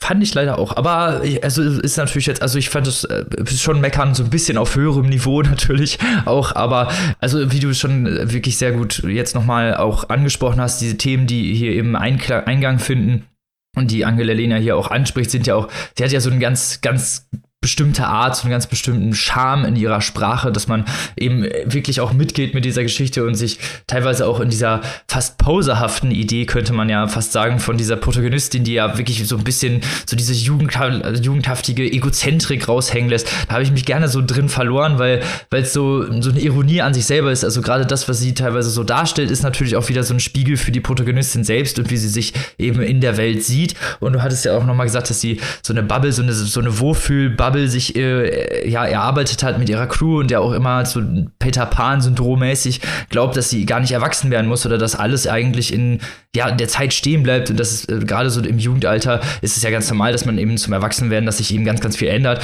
und sie eben gar nicht, gar nicht da mitgehen möchte und auch gar nicht auf diese Versuche eingeht, weder ihrer Lehrer noch ihrer Freunde oder Freundin da eben mitzumachen. Zum anderen fand ich auch dieses Experiment eben sehr gut gemacht, weil man zum einen diese Oppression dieses Schulsystems sieht, weil er, dieser Brandstätter macht das ja, um eben den Direktorposten innen zu haben, weil die Direktorin demnächst in Rente geht und er so, ja, eigentlich seine Schüler als Marionetten benutzt, um sich so also ein bisschen aufzuspielen und eben ähm, dann diese wenigen Klausuren oder fehlenden Klausuren als äh, Bonbon ausstellt, aber eigentlich ja, ja, äh, also seine Schüler benutzt, um äh, sich besser zu stellen und eben dieses Experiment ja ganz, ganz andere Form annimmt und hinterher auch so zu so Eklats kommt, die ich halt wirklich sehr, sehr lustig fand und die auch wieder, wieder so ein bisschen so eine Metapher für diese ganze, dieses ganze Experiment sind durch diese Länder ähm, und diese ganzen politischen Gebilde, die eben da aufeinanderprallen und eben diese Schülerinnen und Schüler, die sich dann auch damit auseinandersetzen und teilweise auch wirklich krass auseinandersetzen. Also der Augenzeuge, der sich dann halt wirklich so alle die schlimmen Bilder anguckt und wirklich das so richtig ernst nimmt, das war halt dann schon, das waren dann halt eben die Sachen, dieser so diese, die diese Komikhaft Komikhaftigkeit reingebracht haben, aber eben auch diese ironische Komikhaftigkeit, weil es auch an einigen Stellen fand ich es ja, ähm, ja teilweise schon leicht melancholisch wird, wenn man eben diese, die äh, fehlenden Zukunftsperspektiven dieser Protagonisten oder Protagonistinnen sieht. Robin, wenn die Menschen da draußen sagen, Angela Lena 2001, das möchte ich, was sollen die Menschen tun? Die Menschen sollen dann ja entweder ins Internetportal oder in ihren Buchhandel gehen und sich dieses tolle, äh, diesen Roman holen. 2001 Angela Lena bei unseren guten Freunden vom Hansa Berlin Verlag erhältlich im Hardcover für 24 Euro. Lohnt sich übrigens, hat ein richtig geiles Cover, passt zum Inhalt und im E-Book für 17,99 Euro. Also Leute, zuschlagen, aber noch nicht jetzt, denn wir kommen zum letzten Buch dieser Folge, zum vierten einer geht noch. Damit, einer geht noch, die machen die vierte noch voll. Und jetzt ist die Frage, nehmt ihr die rote oder die blaue Pille? Maike, erzähl uns mehr. Oh, Robin, was für eine Überleitung. Wir kommen nun zu einem wahren Spektakel. Wir alle wissen, wenn Menschen, die nicht aus Deutschland kommen, nicht in Deutschland wohnen und sich nicht über Jahre mit Deutschland beschäftigt haben, Bücher schreiben darüber, was so in Deutschland los ist, kann das ratzfatz nach hinten losgehen. Nicht so bei dem nun folgenden Buch. Der gute Hari Kunzru hat ein Buch geschrieben. Es äh, nennt sich Red Pill, auch auf Deutsch, also die rote Pille. Eine Matrix-Anspielung, da kommen wir natürlich später noch zu. Und äh, dieses Buch ist ein verdammter Superhammer. Also es ist, wie ich eingangs schon angedeutet habe, bei Shaggy Bane so ein bisschen von der Anlage her das Gegenmodell lauter Meta-Level, jede Menge Referenzen, jede Menge Ideen kriegt der Leser und die Leserin hier um die Ohren gehauen. Aber auch das liebe ich ja. Es ist nicht unbedingt zugänglich, aber es macht Spaß, sich in dieses Labyrinth zu begeben, denn es geht um Desinformation, es geht um die Alt-Right, es geht um Fake News. Es geht um Gegenwelten. Schauen wir uns das mal genauer an. Unser Erzähler und Protagonist hier ist ein namenloser Schriftsteller aus New York, der versucht, neue Arbeit zu produzieren und daran scheitert. Das alles wirkt sich, seine Unzufriedenheit, seine äh, Unfähigkeit, ähm, in seinem Job was Neues auf die Beine zu stellen, das wirkt sich auf seine Ehe aus. Als er dann ein Stipendium bekommt, um in Berlin ein Fellow zu werden im Deuterzentrum, denkt er, das ist jetzt die Gelegenheit, mal ein bisschen Abstand zu bekommen von New York, von meinen Eheproblemen, äh, von meinem üblichen Umfeld und vielleicht neue Inspiration zu bekommen für seine Arbeit. In seiner Bewerbung hat er gesagt, dass er wissenschaftliche Arbeit leisten will zur Subjektivität lyrischer Dichter. Und äh, er selbst fängt aber an oder seine eigene Subjektivität langsam zu zerbröseln, als er in diesem Deuterzentrum ankommt. Das ist ein ganz enigmatischer Ort. Da sind die Prinzipien von Transparenz und Offenheit ins Extrem getrieben. Er wird da zum gläsernen Fellow. Er ist ganz irritiert von einer Putzfrau, die dort arbeitet, die früher für die Stasi gearbeitet hat, also auch hier die Beobachtung als Motiv. Er sieht immer wieder einen armen Flüchtling und die Tochter. Und als er schließlich mitten in die Stadt vordringt, das ist ein bisschen außerhalb der Stadt gelegen, das Deuterzentrum, dann trifft er Alt-Right-Aktivisten. Also wir sehen, der Protagonist, er kommt von einem Ort mentaler Instabilität und Verletzlichkeit und ist dann immer wieder in Deutschland mit Ideologien und Glaubenssystemen konfrontiert, die seinen eigenen Weltwahrnehmungen und Überzeugungen, vor allem sein Glauben an die Wichtigkeit der Menschenwürde, in Frage stellen. Zum einen durch Verweise auf die deutsche Geschichte, sowohl auf die ähm, Zweite Weltkriegsgeschichte, vor allem aber auch auf die DDR-Geschichte, dann aber auch auf die aktuelle Weltgeschichte, Stichwort Überwachungsstaat, Trump, Alt-Right, Gegenwelten.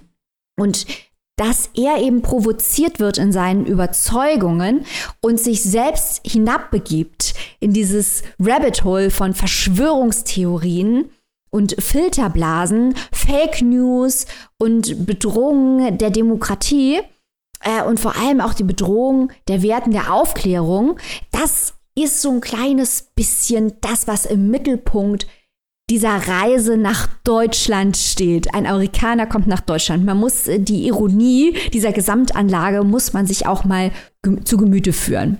Das Ganze wird präsentiert als narratives Puzzle. Also der Gründer des fiktionalen Deuterzentrums, das gibt es nicht wirklich, ist ein früherer Wehrmachtsgeneral, der im Nachkriegsdeutschland als Unternehmer erfolgreich wurde. Er wurde reich, er wurde hofiert von Politikern, auch das ein Aspekt der deutschen Geschichte, der in diesem Podcast schon häufiger mal zur Sprache kam. Und ähm, sein Produkt, das er vertreibt, ist eine Weiß, das mit einer extreme Deckkraft hat. Wir sehen schon, mit welchen Motiven hier gespielt wird. Und Kunstru selbst hat Zeit in Deutschland verbracht an der American Academy am Wannsee also wo die Wannsee-Konferenz stattgefunden hat und Reinhard Heydrich damals die Endlösung ausgearbeitet hat. Man muss, man merkt es jetzt schon, diese vielen Referenzen und Motive muss man lieben, denn dieser ganze Text ist ein einziges Puzzle und der Protagonist begegnet immer wieder Personen, die diese Ideen personifizieren und er kommt mit denen ins Gespräch und wird herausgefordert. Was ich besonders bewundert habe daran, dass Harry Kunzruh dieses Buch so angelegt hat, ist, dass er immer wieder auf Heinrich von Kleist rekurriert. Ja, jetzt sind wir hier im richtigen Germanisten-Game angekommen. Heinrich von Kleist hat sich ja am Wannsee, wo das Deuterzentrum ist, wo die Wannsee-Konferenz war, die American Academy, hat sich dort mit einem Selbstmordpakt mit Henriette Vogel umgebracht. Und immer wieder geht unser Protagonist an Kleists Grab vorbei und denkt über die hysterische Disposition nach und die Arbeit von Kleist, vor allem äh, Prinz von Homburg und Marquise von O spielen eine wichtige Rolle und Motive von Kleists Texten, vor allem aber Michael Kohlhaas, würde ich jetzt mal sagen, spielen auch im Buch als Motive eine große Rolle. Also wer Spaß daran hat, Texte zu vergleichen, der hat hier Spaß. Da sind auch noch viele andere Referenzen zu deutscher Literatur, äh, Goethes Wanderers Nachtlied. Es gibt Referenzen zum Wirtschaftswunder, zur RAF. Immer wieder wird das alles rekontextualisiert und ich muss wirklich sagen, äh, Kunstruh hat, muss eine unglaubliche Menge von Recherche geleistet haben, um sich so tief in das alles einzuarbeiten. Noch eine kleine Sache möchte ich erwähnen. Wenn der Erzähler in seinem kleinen Zimmerchen sitzt im Deuterzentrum, schaut er gern eine nihilistische Polizeishow. Und die wiederum hat Verbindungen zur UFA und zu Hugenberg. Hallo Christian Krach, den haben wir heute noch nicht erwähnt, deswegen muss das getan werden. Äh, zu Die Toten. Die Berlinale spielt hier eine Rolle. Also wirklich äh, der absolute Wahnsinn, was hier alles durchgespielt wird. Und natürlich die rote Pille. Müssen wir es eigentlich erklären, was Red Pill ist? Wir machen es mal zur Sicherheit.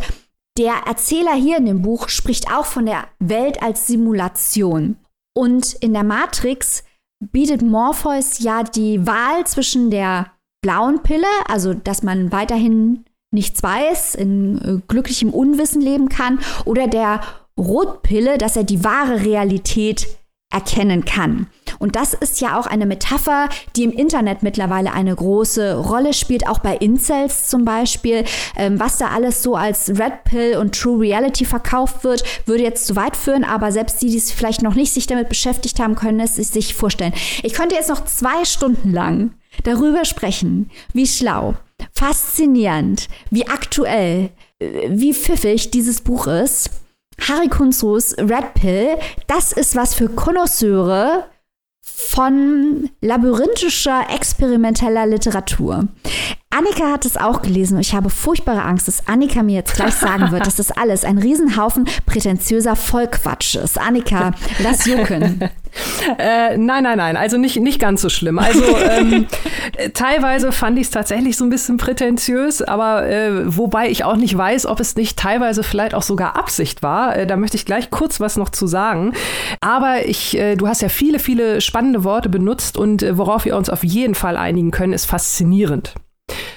was dieses Buch angeht. Also ähm, ich muss allerdings auch sagen, das Buch hat den großen Vorteil, dass ich super gut reingekommen bin, weil äh, es eröffnet mit einem äh, ja kleinen Monolog, mit einer äh, mit einem Einblick in die Gedankenwelt des Protagonisten über die Mitte des Lebens, in der ich mich auch gerade befinde, wenn man so will. Und ich habe mich da wirklich sofort angesprochen gefühlt. Also von daher hat dieses Buch einfach einen richtig guten Start hingelegt.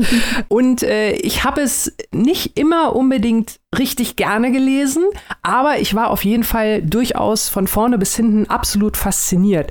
Nicht nur was die, was die Geschichte an sich angeht äh, und äh, die Komplexität, in, in, mit der die aufgebaut ist, das hast du ja gerade eben sehr schön ausgeführt, Maike, sondern teilweise auch die, die krassen Wechsel, also die Geschichte in der Geschichte, auch das hast du erwähnt, über diese Putzfrau, die bei der Stasi gearbeitet hat. Also das ist wirklich clever konstruiert, spannend gemacht und das kann ich natürlich absolut anerkennen und da habe ich äh, ganz, ganz großen Respekt vor und ziehe meinen einen nicht vorhandenen Hut. Von daher äh, ist es also grundsätzlich wirklich ein absolut spannender Roman, der auf jeden Fall einen zweiten oder dritten Blick wert ist oder es überhaupt mal zu probieren, weil du sagst, er ist nicht unbedingt zugänglich, aber ähm, ich fand ihn jetzt gar nicht so unzugänglich wie manch andere experimentelle Literatur, an die ich mich mal rangewagt habe und wo ich grundsätzlich gescheitert bin. Wobei hier vielleicht auch natürlich so ein bisschen den Vorteil, äh, der Heimvorteil ist. Ne? Du hast es ja gerade schon ausgeführt, es geht sehr viel um deutsche Geschichte, es spielt in Deutschland und ähm, ich sag mal, wenn es jetzt vielleicht in einem Land gespielt hätte, was mir sehr, sehr fremder wäre, wo ich mich da noch äh, inhaltlich sehr viel mehr in die Thematik hätte einarbeiten müssen, äh, hätte ich es vielleicht noch als komplizierter empfunden, dass es hier natürlich zumindest für die deutsche Leserschaft, äh, die, sage ich mal, die Geschichte der letzten 70, 80, 100 Jahre kennt und äh, Menschen, die uns hier zuhören, die tun das sicherlich. Da haben wir natürlich schon mal einen großen Vorteil, dass, dass wir da viele Referenzen entdecken, die nicht deutsche Leserschaft vielleicht nicht so auf den ersten Blick erkennen. Also von daher glaube ich, der Einstieg und diese Thematik in Deutschland machen da schon ziemlich viel wett. Ich fand halt auch die Geschichte insgesamt sehr spannend, wenn man es mal rein aufs, aufs Erzählerische, aufs Inhaltliche runter reduziert. Die Verweise, natürlich habe ich auch viele, viele gesehen, ähm, einige vielleicht auch nicht. Einige habe ich gesehen, konnte sie aber auch nicht unbedingt zuordnen. Aber ich glaube, auch wenn man nicht jeden kleinen Querverweis und nicht jede kleine Metaebene findet, ist das Buch trotzdem stimmig und schlüssig, weil ähm, es geht ja auch, und das ist dann so ein bisschen die Ebene, auf, dich, auf die ich mich so konzentriert habe, es geht ja auch so ein bisschen um diese Gedankenwelt. Es passiert so viel Schlimmes auf der Welt. Ich weiß gar nicht, wo ich mich zuerst ja, drüber aufregen, drüber traurig sein, drüber echauffieren soll. Wo soll ich meine Aufmerksamkeit zuerst hinlegen? Es wird äh, hinrichten. Es wird alles viel zu viel und unter diesem Druck zerbreche ich. Das ist ja vielleicht so ein Gefühl, das jeder von uns äh, schon mal hat. Äh, momentan reicht es ja schon einmal die Tagesschau zu gucken und man weiß gar nicht, worüber man zuerst heulen soll, so nach dem Motto. Und das ist hier halt in diesem Buch auch sehr auf die Spitze getrieben und das konnte ich auch sehr gut nachvollziehen. Und wie ähm, der Autor das hier halt wirklich bis zum bitteren Ende fast schon, also ohne dass das jetzt ein Spoiler für das Ende ist, ähm, aber wie der das wirklich durchexerziert bis zu diesem, ja, wie das den Protagonisten Protagonisten weiter noch beeinflusst, äh, auch hier ohne zu spoilern. Das war wirklich spannend und das konnte ich auch gut nachvollziehen und das hat mir auch sehr gut gefallen. Gut, die vielen Verweise, da möchte ich vielleicht den, den Autor kurz mal selbst zur Sprache bringen. Da gibt es nämlich eine Person im Buch, die zu dem Protagonisten sagt, äh, sie sagt, ich soll auf Anspielung verzichten, soll versuchen, gerade raus über mich zu sprechen, ohne was ich sage, durch Verweise auf Bücher, Filme oder Kunst zu filtern. Sie sagt, sie hat kein Interesse an meinen Verweisen. Ich sage, ich weiß mich nicht anders auszudrücken. Das sei mein Verständnis von mir selbst. Also das ist so die Stelle, da dachte ich, aha, aha muss vielleicht auch gar nicht mit diesen ganzen Verweisen gelesen werden. Ich habe das so als kleine Botschaft des Autors als mich, an mich empfunden. Das hat mir auch wiederum sehr gut gefallen. Und äh, eine letzte Sache möchte ich noch mal sagen: Ein ganz, ganz, ganz großes Shoutout an den Liebeskind Verlag für dieses sensationell tolle Cover. Und ich bin ja eigentlich lustigerweise, wir haben jetzt viel in letzter Zeit über tolle Cover geredet. Ähm, ich sage ja eigentlich immer, don't judge a book by its cover, äh, weil der Inhalt zählt. Aber in dem Fall hat sich der Verlag da also wirklich ein Bild von Caspar David Friedrich ausgesucht, der Wanderer über dem Nebelmeer. Und äh, das passt nicht nur, weil keine Überraschung Caspar David Friedrich auch im Text äh, verwiesen wird, sondern weil halt auch das Bild, also äh, so ein bisschen auch äh, gewisse, einen gewissen Höhepunkt des Romans irgendwie nochmal so ein bisschen darstellt. Also ein sensationell tolles Match von Cover und Inhalt.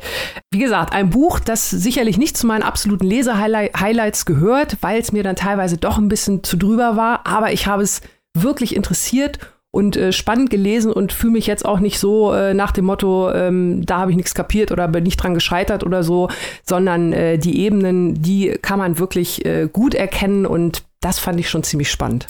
Das freut mich jetzt mal kreuzen im Kalender, dass dir so ein, so ein Meter, Meter, Meter, Meter Roman gut gefallen hat. Annika mochte heute Experimentalliteratur. ich finde aber auch gut an diesem Buch, weil was mich halt auch nervt, ist, wenn da 700 ähm, Verweise sind, die aber eigentlich zu nichts führen. Und hier sind viele Verweise, die politische Aussagen eigentlich sind. Und das, das Zitat, das du eben vorgelesen hast, ist ja auch interessant, wenn du, also man könnte über dieses Buch ewig unter dem Aspekt mhm. der Realitätskonstruktion reden. Wie baut man sich eine Realität, gerade eine mediatisierte Realität? Das ist sehr interessant. Aber diese, viele dieser Verweise hier treiben auch den Plot voran. Und ich finde, das hilft mhm. eben auch. Zum Beispiel, ich glaube, es ist nicht zu viel Spoiler zu sagen, dass dann der Protagonist zum Beispiel äh, den Macher dieser Fernsehserie, die wir angesprochen haben, die er mal guckt, die trifft er dann auf den Berliner Filmfestspielen. Ähm, und der stellt sich dann als so ein reaktionärer Agitator heraus. Und er mhm. fragt sich dann, was will diese Serie unter dem Aspekt, dass ich das jetzt weiß, äh, was will die zu mir sagen? Was ist äh, diese Medienrealität? Was sagt sie über mich? Was sagt sie über meine Realität? Ist das wahr? Bilde ich es mir ein? Welche Nachrichten sind wirklich in Kunst oder in allen Botschaften um mich herum äh, enthalten und wie stehe ich dazu? Und das ist ganz faszinierend, wie dann eben ja, die mediatisierte Realität und die Realität, die wir um uns selbst drum erleben, wie die zueinander stehen. Das wird in dem Buch die ganze Zeit verhandelt und ich finde auf eine unglaublich unterhaltsame Art und Weise verhandelt. Das stimmt, genau. Ja, also es bleibt trotz allem wirklich unterhaltsam und auch spannend. Ähm, es hat äh, das, was ich vorhin Colson Whitehead vorgeworfen habe, da fehlt mir so ein bisschen der Wumms. Also das hatte ich hier. Also ich habe wirklich zum Ende hin auch wirklich mitgefiebert, wie geht es aus, was passiert da jetzt und so. Ähm, von daher, ich glaube, das ist so ein Buch, das ist natürlich super meta, meta, meta und experimentell. Aber wie du gerade schon gesagt hast, weil vieles wirklich mit dem Inhalt sehr verwoben ist. Leute, wenn ihr eher so wie ich seid und es lieber so ein bisschen geradliniger mögt, zumindest was die Literatur angeht, ähm, also vorrangig nicht nur. Ähm, traut euch, dieses Buch ist durchaus ein Versuch wert. Yay! Annika liebt auch Harry Kunstruh. Ein guter Tag für mich. Lieben vielleicht nicht, aber ich würde durchaus mit ihm flirten. Okay, gut. Okay, das ist, das ist ein Anfang. No? Immerhin. Ich habe mich jetzt gespannt gelauscht, und aber es sind natürlich auch meine Lauscher, die haben sich direkt aufgestellt, als ich Literatur, ach, als ich ähm, Experimentalliteratur gehört habe und diese ganzen Verweise. Und ihr habt es jetzt auch nochmal so toll dargestellt, wie diese ganzen Realitäten ja auch äh, dargestellt werden, was, was äh, auch diese ganze Bewegung und wie das äh, den Protagonisten beeinflusst und auf wie viele Arten und Weisen eben auch diese, diese Darstellung ähm, hier Eingang findet. Und genau das und äh, ich würde es äh, jetzt unglaublich gerne lesen. Und da würde ich da auch auf jeden Fall gerne die rote Pille nehmen und mit mit in diesem Buch verschwinden. Für wie viel und wo kann man das denn tun, liebe Maike? Robin, tu dir selbst einen Gefallen. Geh zu unseren Freunden von Liebeskind, kauf dieses Buch mit dem wunderschönen Cover, das Annika eben schon hervorgehoben hat, Harry Kunzru, Red Pill aus dem Englischen von Werner Löcher Lawrence. 352 Seiten, eigentlich noch viel zu kurz. Kosten gebunden 22 Euro. Und dann könnt ihr natürlich auch noch ein keimfreies E-Book erwerben, wenn ihr sagt, nein, schöne Cover, das möchte ich nicht. 16,99 kostet das keimfreie E-Book. Also Leute, jetzt dürft ihr loslaufen und äh, euch die Bücher holen. Jetzt habt ihr vier Stück sogar bekommen. Also bevor jetzt äh, nächste Woche hier krass äh, Preislisten-Podcast wieder am Start ist und die ganze Longlist bespricht, könnt ihr, habt ihr noch mal ein paar gute, bevor es habt ihr noch mal ein paar gute Bücher, noch mal ja ein paar Reißer, bevor es dann erstmal in die Buchpreispause geht, könnte man könnte kann man nicht sagen, nicht Pause, aber in die Buchpreisberichterstattung, in die Extravaganza. Aber bevor wir dazu kommen, liebe Annika, wir haben ein paar Shoutouts. Auch diese Woche wollen wir ein paar Steady-Mitgliedern danken. Wer ist das denn diese Woche? Ja, heute bedanken wir uns zum einen bei der lieben Marina. Ganz herzlichen Dank für deine Unterstützung und Ebenso bedanken wir uns ganz herzlich bei Sandra Abel. Euch beiden herzlichen Dank für eure Unterstützung, Wertschätzung und ihr alle anderen, die ihr uns da draußen hört. Schaut vorbei bei unserer Steady Community. Be part of it. Woo! Juhu, das können wir nur immer wieder unterschreiben. Also kommt vorbei, seid dabei, macht mit. Wir würden uns natürlich sehr freuen. Und nächste Woche wie wir es schon jetzt mehrfach angekündigt haben, geht es ab zum Buchpreis. Wir fangen, äh, es gibt die erste Folge zur Deutsch, zur Longlist des deutschen Buchpreises mit den ersten fünf Büchern, auf die ihr euch freuen könnt, die wir euch vorstellen, die wir gegeneinander antreten lassen. Ob die schon mal hier waren oder nicht, seht ihr dann. Und ja, wie doll seid ihr gehypt, Leute? Maximal. Hype Level 1000. Kann losgehen voll Bock, das Ganze mit der Steady-Community zu diskutieren, voll Bock, das hier mit euch zu diskutieren. Es wird ein großer Spaß, so wie letztes Jahr. Falls ja. ihr da draußen nicht warten könnt bis nächsten Mittwoch, hört einfach alle Folgen von letztem Jahr, die sind immer noch lustig. Eben. Rezensionen über gute Bücher kann man nie genug haben und da geht es nächste Woche, wie gesagt, auch wieder weiter ab zum Buchpreis. Wir sind schon mehr als gespannt und ihr seid bestimmt auch schon hyped, hyped, hyped. Und bis dahin wünsche ich euch eine ganz tolle Woche. Lest was Tolles, bleibt gesund. Auf Wiederhören. Tschüss. Tschüss.